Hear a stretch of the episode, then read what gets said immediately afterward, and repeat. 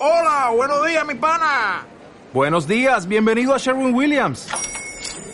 ¡Ey! ¿Qué onda, compadre?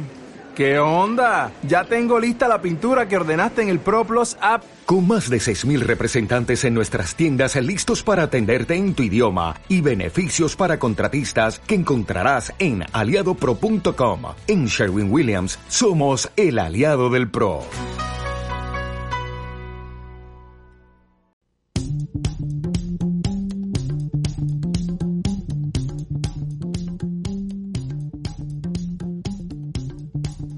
Señoras y señores, bienvenidos al podcast de deportes. Mi nombre es Alejandro Villegas y estoy aquí hoy día, el super lunes, un super lunes esperado hace tanto tiempo en marzo, eh, con mi compañero Héctor Orrego para hablar sobre el deporte y sobre el super lunes que también espera los equipos chilenos en la Copa Libertadores de América que inicia este, este sin ir más lejos mañana y donde vamos a tener acción con Católica y Colo Colo en una semana bastante eh, convulsionada también en lo deportivo por lo que dejó la fecha y por cómo se encuentra nuestro equipo, nuestro representante en este torneo más lindo y más antiguo del mundo.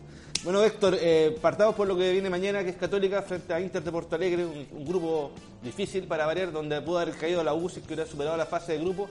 ¿Y qué te parece a ti este estreno que va a tener el conjunto de Ariel Oran? Así es, Alejandro. Bueno, eh, se viene el debut de Católica ante Inter, eh, que ocupó el puesto que podría haber también ocupado la U. Un debut que va a ser complicado para Católica. Los equipos brasileños, si bien Inter no viene de la mejor forma, no, ha mostrado quizás su mejor versión este último tiempo. Sin embargo, siempre un equipo brasileño y enfrentarlo allá siempre es complicado.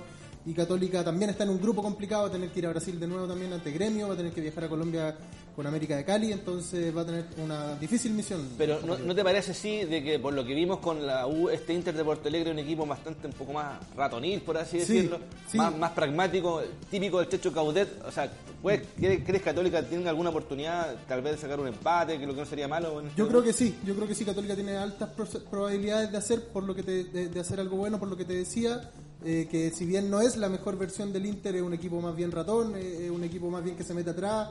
Eh, sin embargo, siempre un equipo brasileño es complicado, siempre un equipo brasileño te va a dar pelea, independiente de cómo esté y Católica pese a eso creo que puede ser un buen papel. Yo creo que este, este año 2020 hay que exigirle un salto de calidad a Católica respecto a lo que ha sido las anteriores versiones porque eh, la deuda, gran deuda pendiente con eh, Quintero fue justamente el campo internacional donde se comió una boleta indecorosa eh, en Paraguay y esta vez necesita Católica al menos ser pragmática con, con Nolan y poder manejar los partidos. Yo creo que Católica frente a, a, Calera, que fue el último encuentro que le dimos en el torneo nacional, se mostró un, un poquito desgastada no tuvo las luces suficientes, sobre todo en, hombres que son clave, eh, me refiero a Pinares, y, si Católica necesita eh, poder eh, debutar con éxito, va a tener que contar necesariamente con su mejor versión, su mejor gente, y, no tener errores absurdos como el que tuvo en el gol que se mandó entre Dituro y Kusevich, una estupidez que terminó en, una, en una chambonada sin embargo, el partido que concita la, mayor atención es el del próximo miércoles, donde Colo Colo va a hacer su estreno nada menos que entre el Jorge Winsterman en el estadio Félix Carapriles de, Cochabamba. Son 2.500 metros de altura, pero que van a ser los menos problemáticos que va a tener el equipo popular, porque llega convulsionado en una bolsa de gato donde no hay técnico y tampoco al parecer hay una, una está a la deriva el tema blanco, ¿no? Sí, todavía no hay claridad con el técnico colocolino, Escolari, Alfaro, ya se manejan eh, oportunidades más cerradas. Eh, pero eh, Colo Colo viene de cinco fechas sin ganar. Se le escapó la victoria ahora al último minuto con la U de Conce.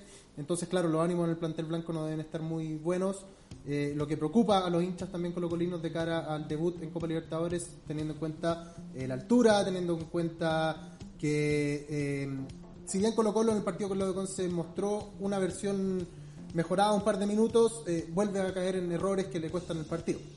hay, que tener hincapié en que Colo Colo ha tenido una falta de confianza abismante en la última fecha. Eh, prueba de ello es que perdió dos penales frente al de Conce, un equipo colista, eh, paupérrimo, rústico, hay que decirlo, y que era, y que era la, ocasión ideal para que Colo Colo retomara la confianza. Podría haber cerrado el primer tiempo, perdón, en 4-0. Estábamos leyendo que Colo Colo no perdía dos penales desde el año 93. Han pasado casi 17 años que esto no sucedía, entonces es el fiel reflejo de que el momento pasa básicamente por una falta de confianza y una seguridad de los jugadores en sí mismos. Esperemos que este encuentro por lo menos sirva para que Colo Colo despegue de alguna manera. El campo internacional siempre es distinto. Se le viene complicado igual su grupo. Exactamente. A Atlético Paranaense, Bilsterman y Peñarol. De alguna manera sí, la- los hinchas tienen la esperanza de que sea un poco más accesible que el de Católica, que tiene puros finalistas de la Copa Libertadores en su momento. El de Colo Colo, por lo menos, todavía existe esta oportunidad de que, que el equipo boliviano pueda ser eh, inferior acá en Chile al menos. Lo importante es que Colo Colo también esta semana resuelva lo que va a ser su entrenador.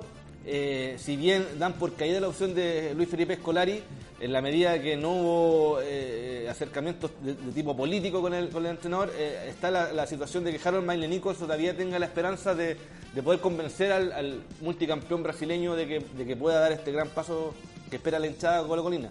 De lo contrario, al parecer todas las cartas apuntarían a, Alfaro, Alfaro. que es un entrenador que es la carta de Marcelo Espina, pero es un bastante más roedor al lado de lo que, de lo que significa Scolari. Bueno, todas esas decisiones las vamos a ver durante esta semana. Ambos partidos van a ser a las 7 y cuarto de la tarde.